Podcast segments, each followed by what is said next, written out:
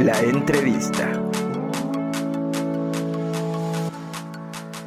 De venderles como nuevos materiales, o sea, también la prueba de materiales que tuvimos que hacer para llegar a lo Aquí sabemos poquito del mezcal y lo hemos dicho siempre. ¿Qué es una denominación de origen? Y es que además pues somos amigos desde hace mucho tiempo y me da gusto que te esté yendo tan bien, gracias.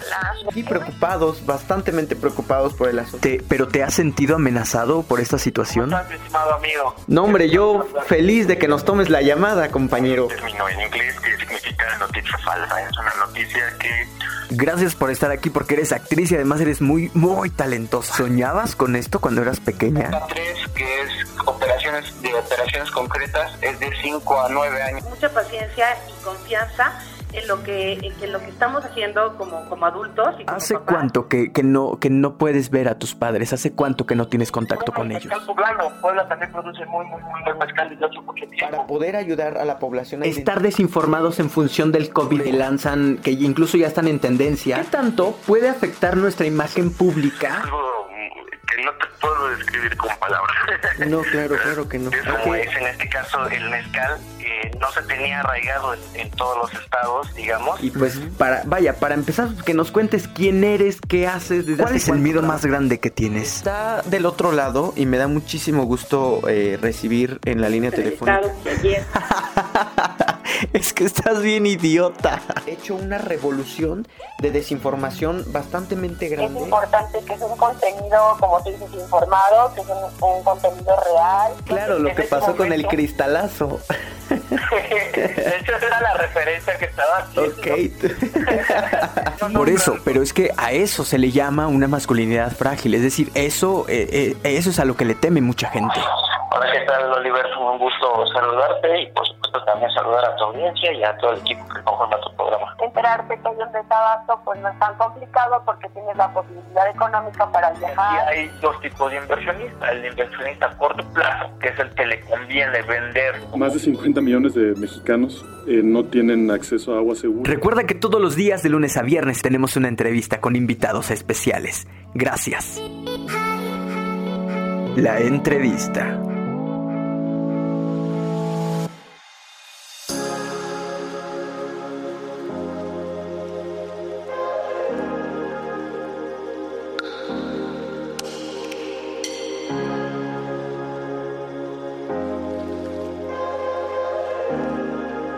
Oigan, eh, antes de iniciar esta entrevista, yo quiero pedirles encarecidamente que vayan corriendo a nuestros perfiles digitales. Estamos en Facebook, en Twitter y en Instagram como Israel Oliver, pero que también entren a YouTube y a Spotify y que nos busquen con el mismo nombre, Israel Oliver, y encontrarán esta entrevista, la que estamos a punto de hacer con Javier Balestra, y otras tantas entrevistas que tenemos con grandes profesionistas, con grandes profesionales, con gente que adora verdaderamente su profesión. Y ahora sí vamos, me comenta eh, producción que ya tenemos en la línea telefónica a mi estimado Javier Balestra. ¿Cómo estás, Javier? Muy buenos días.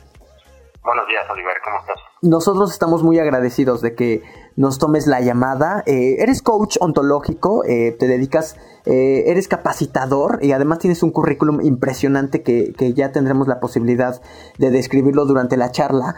Pero hoy hablaremos contigo de manera muy en particular, eh, si nos haces este enorme favor.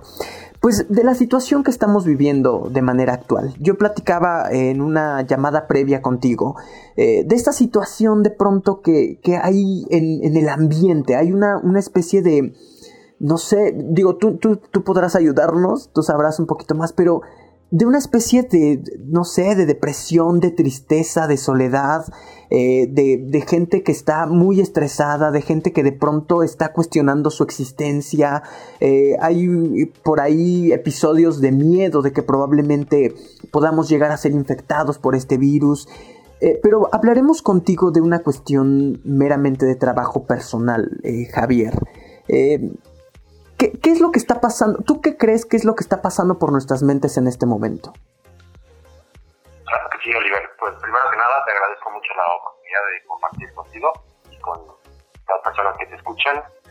Pues yo creo que lo, desde mi interpretación, lo que lo que realmente sucedió o está sucediendo, eh, que creo que es el gran cambio que estamos viviendo, es de pronto, de un día a otro, nos pidieron un poco dejáramos de pensar tanto en el mundo exterior, en el mundo del hacer y estar haciendo cosas, persiguiendo cosas, y de pronto nos piden que nos quedemos en casa. Y eso nos llevó eh, metafóricamente a tener que conectarnos con nosotros mismos, es decir, pues, dejamos de estar viendo tanto hacia afuera, hacia el mundo exterior, y de pronto nos enfrentamos a tenernos que mirar a nosotros mismos. Y creo que ese es uno de los grandes cambios que, está aconteciendo. En definitiva, como dices tú, estamos ahorita inmersos en muchísimas emociones. Creo que cada persona la puede vivir eh, en mayor grado de una u otra forma, pero en realidad todos estamos eh, viviendo. Tú ya mencionabas algunas emociones como depresión, miedo, preocupación. A mi parecer, creo que hay dos, dos efectos que hoy pueden estar influyendo mucho.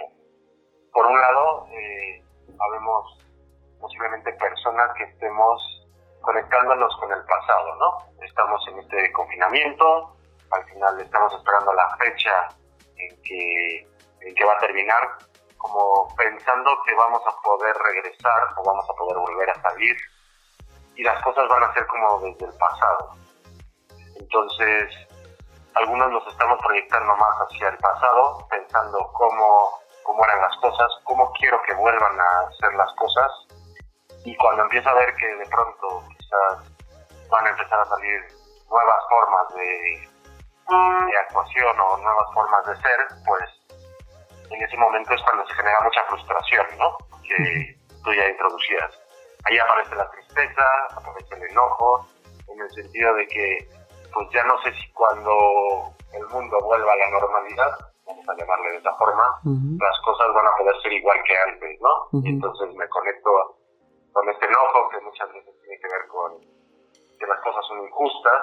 Hay personas que igual desde la injusticia nos conectamos con el enojo, la tristeza tiene que ver con temas de que algo que ya se perdió o una posibilidad que ya se nos cerró, ¿no? Eso por ahí para mí sería como tener esta mirada desde la situación actual de lo que era el pasado y lo que quiero que vuelva a ser. Y me escucho. No, no, no, te estamos escuchando. Eh, yo me imagino que vas ahora a la cuestión de los que añoran el futuro que está por venir. Exactamente. La siguiente mirada es aquella que nos vamos al futuro, que al final de alguna forma queremos recuperar el control de cómo van a ser las cosas, porque hoy tampoco tenemos mucha certeza de cómo van a ser las cosas. Entonces, pues esto al final me genera ansiedad, me genera preocupación, que serían posiblemente distintos nombres que le podríamos poner al, miedo, ¿no? Eh, el miedo es, al final, responde a yo empiezo a percibir que hay algunas posibilidades de que se me pueden cerrar o las cosas no van a salir como yo quisiera que salieran, ¿no? Y entonces me empieza a generar este miedo, ¿no?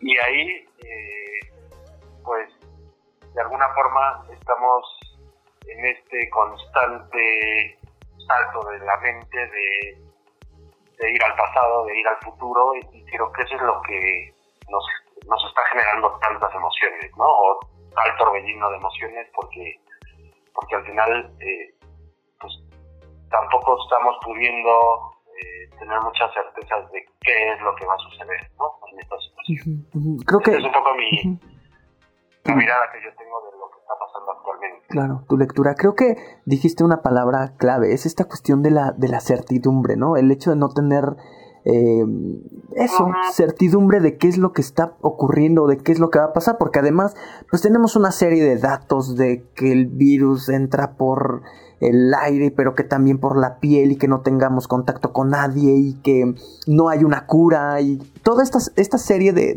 datos que nos generan incertidumbre nos están enloqueciendo. Tú tienes un taller que das a través de Diventare eh, que se llama Reconociendo mi interior, eh, transformar mi exterior eh, ¿Por qué crees tú eh, que, que, te dedicas a este tema que hay gente que le tiene miedo a reconocer su interior, Javier? Pues mira, de hecho, eh, ayer estaba yo conversando con una persona porque al final estamos muy acostumbrados a, hacer cosas, ¿no? quizás crecimos bajo el paradigma de que, de que haciendo cosas vamos a lograr tener cosas que me van a hacer ser alguien, por ejemplo. Yo, yo trabajo mucho, voy a lograr tener, no sé, ciertas comodidades o, ciertas condiciones económicas que me van a, me van a hacer feliz.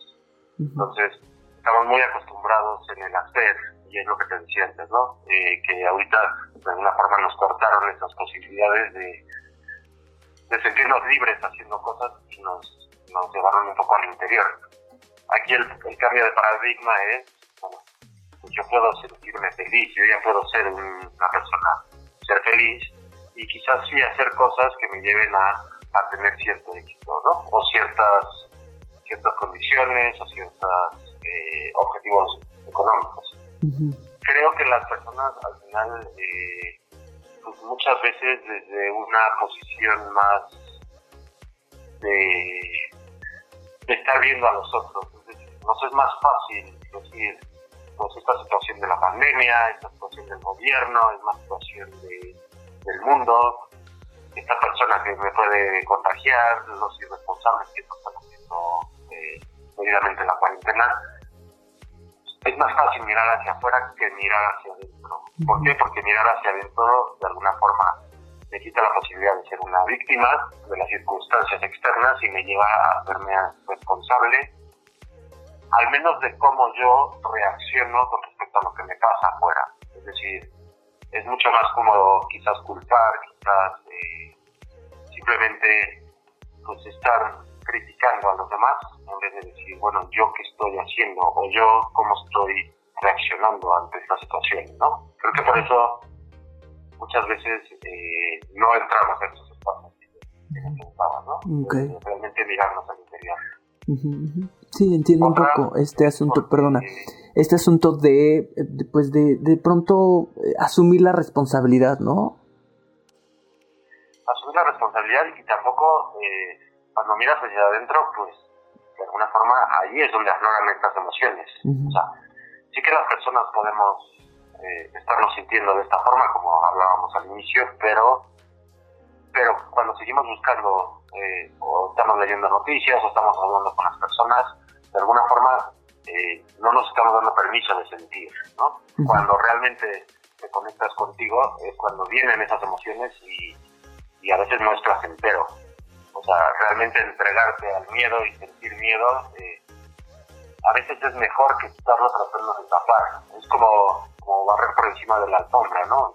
Si no vives las emociones, si no las sientes, las vas a, las vas a tener ahí, aparentemente que no te, no te pasa nada, o no te afecta tanto, pero las vas a tener durante mucho tiempo. Y creo que a veces es mejor simplemente conectar con esa emoción y pues si es enojo, enójate, si es tristeza, si es tristeza, si tienes miedo, pues conecta con el miedo, pero para ver qué es lo que la emoción te tiene que enseñar, ¿no?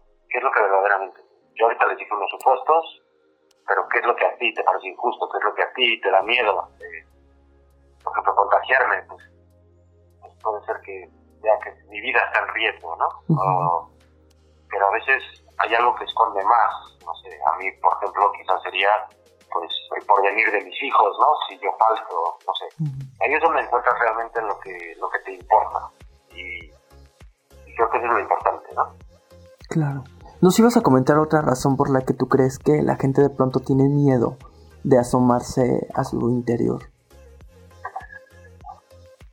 Veces eh, también, o sea, en este taller y, yo tengo esta filosofía que al final mirarte adentro a veces te hace, eh, es como si, si, tu casa tuviera un sótano y a la vida hemos ido aventando ahí cajas, cosas que quizás hoy no sabemos ni siquiera qué hay ahí, pero cuando te toca entrar al interior puede ser que te encuentres pues cosas que no, que de alguna forma bloqueaste, de alguna forma no quieres, no quieres estar conectado con eso. Entonces, eh, es una forma como de evadir, una forma como de no querer entrar, pero pues ahí que hay muchas veces pues, creencias o juicios o, cosas que nos están limitando a nivel mental. También hay emociones que podemos tener reprimidas. Por ejemplo, en el taller trabajamos lo que son eh, hay cinco heridas del alma que se somatizan en el cuerpo, que podría tener que ver con el rechazo, la injusticia, el abandono, la humillación. entonces, ahí me falta una. Pero... Es que no entró una llamada, pero aquí, aquí sí.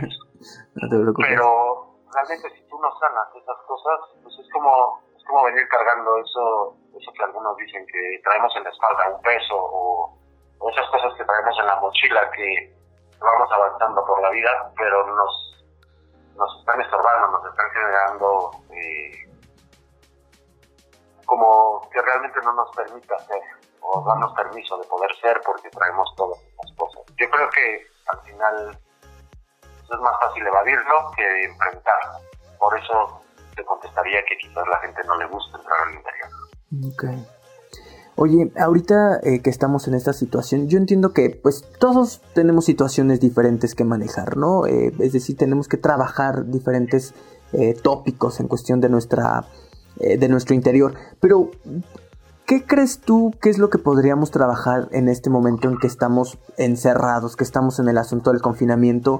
¿Con qué podríamos empezar si nunca he tenido un acercamiento a cuestiones quizá eh, espiritual, eh, a cuestiones espirituales, de meditación, ¿qué podríamos empezar a hacer, Javier? Pues mira, de hecho ayer yo, por ahí luego les comento en mis redes sociales. A mí algo, alguien que comenté, hice una, una mini plática ahí en el Facebook eh, Live, algo que creo que te puede ayudar, y de todo corazón ayer lo comentaba, es al final, cuando nos están pasando estas cosas, y no es lo mismo que nos agarre de alguna forma eh, el haber estado en este hacer y hacer y hacer y buscando cosas. Yo ayer les daba, por ejemplo, el tema de realmente tengas como un propósito de vida. En el momento que tú puedas encontrar y sentir como cierta seguridad de saber esto que está pasando con la situación mundial o esto que tú decías, cada uno lo vivimos, esto cómo me está afectando a mí, qué propósito tiene, es decir, qué tendría yo que aprender de esta situación que me está pasando, no sé, algunos quizás está yendo por la parte de la salud, otros por la parte económica, algunas por, por temas de, de sus trabajos, de sus negocios, y entonces es, bueno, si esto nos está pasando o esto me está pasando a mí, qué tendría que aprender. Sería una de las cosas que creo que, que pueden ayudar, porque si yo tengo la certeza de que de alguna forma es posible que yo haya venido a esta vida a, a tener un propósito o, o, el sentido de mi vida es este, cuando yo estoy conectado desde ahí, es un poquito más probable que las cosas que vengan del exterior, como esta contingencia, no no me tambaleé tanto o no me, no me afecten tanto, porque de alguna forma tengo, tengo como esa certeza en mí, en mi mundo interior, ¿no? Que decías tú. O sea, lo que buscamos es la certeza de qué va a pasar en el mundo, pues no la podemos tener. Yo creo que el mundo nunca va a volver a ser igual. Eh, y los que ven al pasado y quieren que las cosas regresen a la normalidad, pues creo que creo que van a sufrir mucho las personas que quieren controlar cómo van a ser las cosas eh, este mes pues que también, porque están pasando tantas cosas a la vez que no,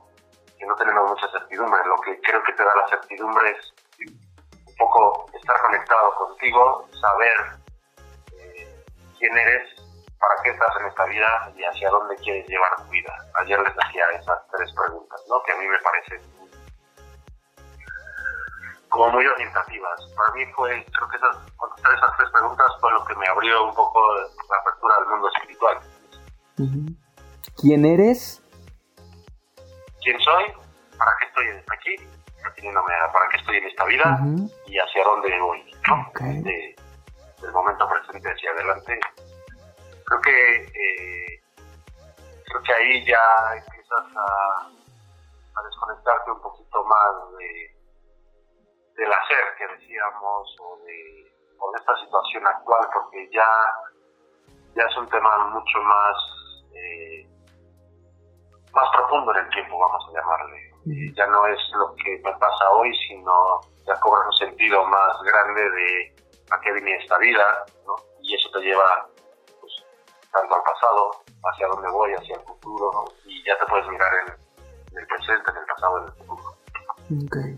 Oye, tú que trabajas también con este, eh, con estos temas, ¿cuál es como el miedo más grande que tiene la gente eh, al momento de, vaya, de, transformarse, pues? Eh, me refiero al, al, más común, es decir, eh, tienes varios usuarios tú, es decir, das el taller a varias personas, pero ¿qué es lo más común? ¿Qué es lo que más le preocupa a la gente?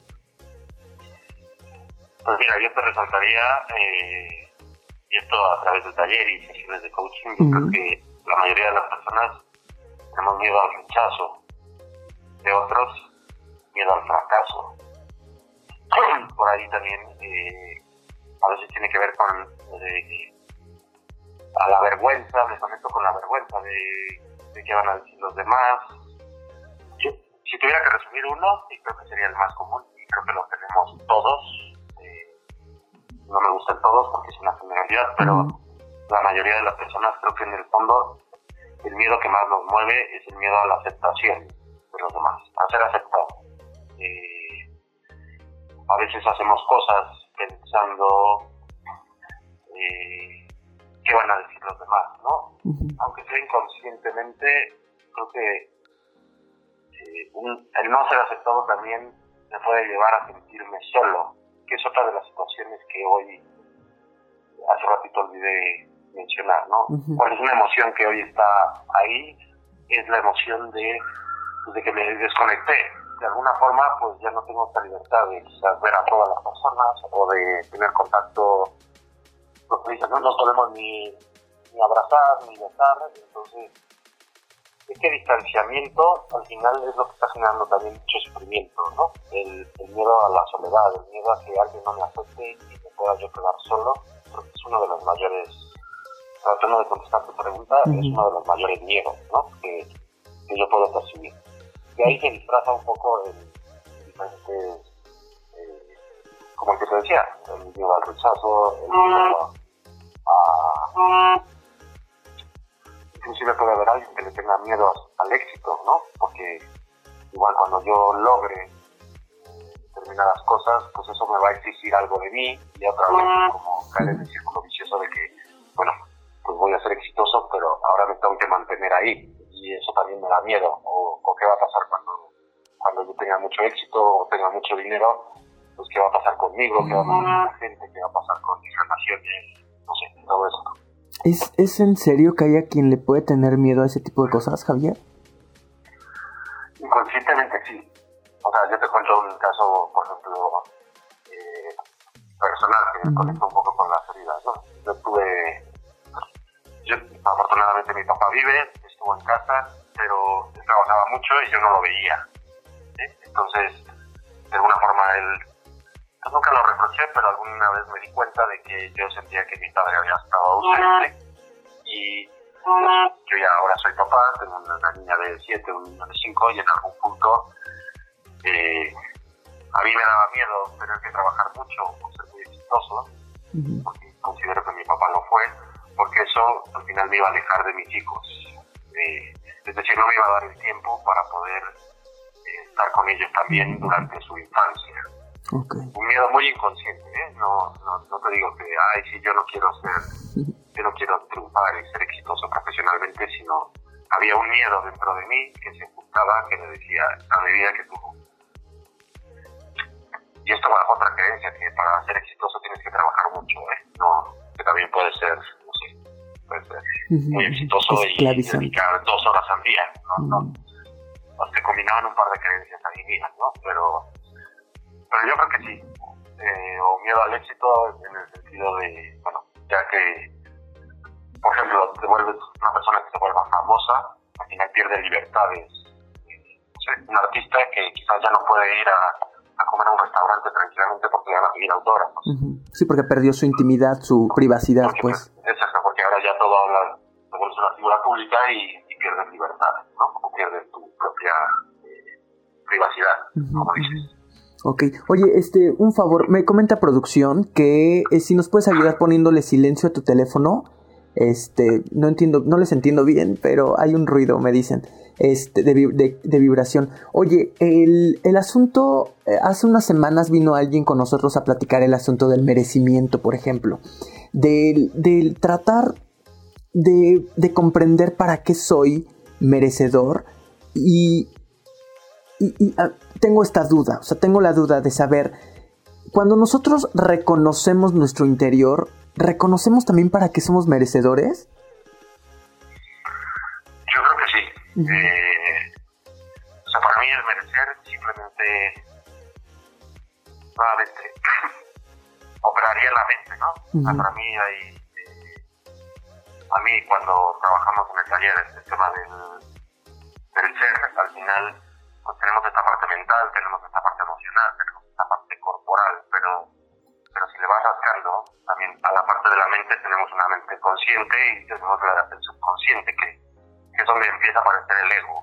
Entonces, eh, ahí lo que, lo que sucede es que a veces desde el ego creemos que tenemos que hacer otra vez, tenemos que hacer cosas para merecérmelas, ¿no?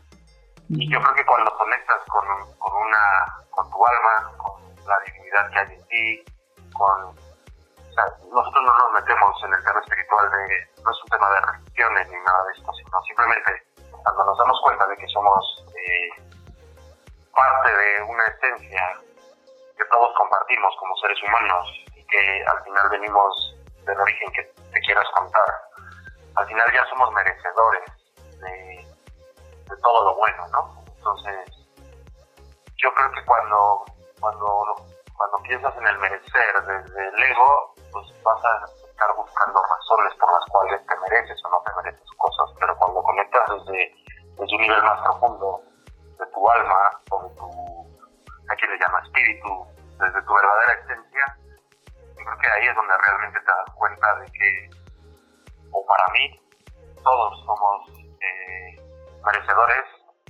todos somos perfectos de alguna forma, porque al final pues venimos de esta vida a aprender determinadas lecciones, con un, tenemos un nivel de conciencia y, estamos transitando esta vida. Entonces, de alguna forma, no es como que tengamos que hacer algo específico para merecer. No sé si te contesté. Sí, sí, sí, sí, bastante. Oye, eh, este taller, ¿cuándo lo aperturas cada qué tiempo? ¿Cómo es que lo trabajas? Pues mira, el taller, eh, ahorita empezamos un nuevo grupo, este sábado 6 de junio, pero normalmente vamos a ir, vamos publicando al menos una vez al mes. Eh, vamos publicando fechas de arranque, por ejemplo, a principios de julio habrá otro, y es un taller que dura ocho semanas. Es totalmente en línea. Al final, lo que yo hago es te mando cada semana información de lo que se va a trabajar en esa semana, unos ejercicios en el sentido de que tú los puedas hacer en casa. Son actividades muy sencillitas, pero si queremos cambiar y conectar con este interior, pues de alguna forma tenemos que también mover al cuerpo, ¿no? Entonces, unos ejercicios, por ahí se les da la oportunidad a los participantes que nos manden un poco la reflexión de cómo les está haciendo los ejercicios para darles un feedback desde, desde una mirada de coaching y al final de la semana hacemos una video una videoconferencia entre todos los miembros del grupo. Entonces, pues se cuenta que son ocho módulos donde vamos a ir trabajando justamente las funciones del ser para llegar a este mundo interior y entendiéndonos como seres también energéticos y no solo seres eh, me llamo yo 3D, ¿no? Y vas a ir conociendo tú, vamos a entrar a esas creencias, a estas emociones, estas heridas del alma, para que de alguna forma eh, vayamos depurando de nuestra mochila todo aquello que no nos permite ser y podamos generar realmente cambios eh, trascendentes en tu mundo exterior. Esa es un poco la filosofía de, del taller. Bien, bien, bien. Dimensiones del ser, eh, proceso de cambio, energía y vibración, personajes del ego, alineación, equilibrio, toma de decisiones, esa me, interesa bastante y muchas cosas más que se van a trabajar dentro de este, de este taller. Eh, lo ofreces tú a través de Divantare MX. Este, Así nos encuentran Divantare con chica, Divantare MX. ok. ¿Algo, ¿Están en qué? ¿En Facebook y en qué más? Facebook, en Instagram y, en YouTube también. Por ahí de repente subimos algún video de para platicarles más del taller. Pero casi todo está en Facebook y en Instagram. Ok, bien. Pues yo te agradezco bastante, Javier, que nos hayas tomado la llamada. Eh, no tenemos el gusto de conocernos eh, de manera personal, pero ojalá que ya tengamos pues la oportunidad y además eh, también eh, podamos platicar en otras ocasiones de otros tantos temas. Eh, este es tu espacio, cada vez que quieras puedes promocionar lo que, lo que tú quieras y lo que tú creas conveniente. Te agradezco bastante. Tu contacto, si alguien quiere ponerse en contacto a través, si quiere ponerse en contacto contigo, ¿qué es, es a través de Divantare? Puede ser a través de Divantare o arroba Javier con X, Palestra hombre de buena, todo junto, Javier Balestra, o mi correo es xbalestra arroba mx o gmail.com se más sencillo. Mm, ok. xbalestra arroba gmail.com o mx Bien, pues es un placer, te agradezco bastante. Muchas gracias. ¿Algo más que quieras agregar? No, pues ojalá eh, igual tú o estas personas, igual eh, creo que creo que la invitación a este taller que lo estamos sacando que considera un precio bastante o sea, no, no tan costoso a, mi parecer por todo el trabajo que te va a permitir hacer. Creo que es una buena forma de hablábamos de lo que estamos viviendo hoy no eh, es decir si nos quedan todavía algunos algunas semanas o ya vamos a empezar a salir o no sabemos qué va a pasar, pues creo que es un buen momento ahora que estamos en casa para, para echarnos un clavado hacia adentro y justamente hacer una mirada a nuestro interior. Ojalá a través de este taller o de cualquier otra forma que cada uno considere que es la mejor para, para sí mismo, eh, de verdad espero que lo haga cada, cada una de las personas porque eso te va a hacer salir con mayor fuerza. Bien. Bien, nombre. Qué, qué amable eres. Cuídate, gracias. Gracias a ti, Oliver. Hasta, pronto. Eh, pues ahí lo tienen, él es Javier Balestra, nos ha ayudado con el asunto pues, de reconocer en nuestro interior, eh, de conocer y reconocer nuestro interior para transformar el exterior. Eh, es un taller que él entrega a través de Diventare, ojalá que lo puedan seguir en sus redes sociales, están como Diventare MX y pues nada, van a trabajar varias cosas, volvemos a repetir las dimensiones del ser, procesos de cambio, energías y vibraciones, tomas de decisiones, alineación, equilibrio y personajes del ego y otras cosas más. Oigan, eh, nosotros ya nos vamos. Quiero agradecerles que nos hayan escuchado el día de hoy. Quiero invitarlos a que vayan rapidísimo, rapidísimo corriendo a Facebook, Twitter e Instagram, YouTube y Spotify y que nos busquen como Israel Oliver. Eh, yo eh, me despido y por ahora se quedan ustedes con mi compañera Renata y su espacio informativo y en la compañía de las y los colaboradores de esta fascinante casa de comunicación. Recuerden eh, además que trabajamos siempre con mucho cariño para todos ustedes. Agradezco la atención y compañías prestadas el día de hoy. Nos escuchamos mañana en punto de la hora para continuar viajando siempre, siempre, siempre. Yo soy Israel Oliver. Por favor, cuide de usted de los suyos y sean felices. Hasta pronto. Muchas gracias.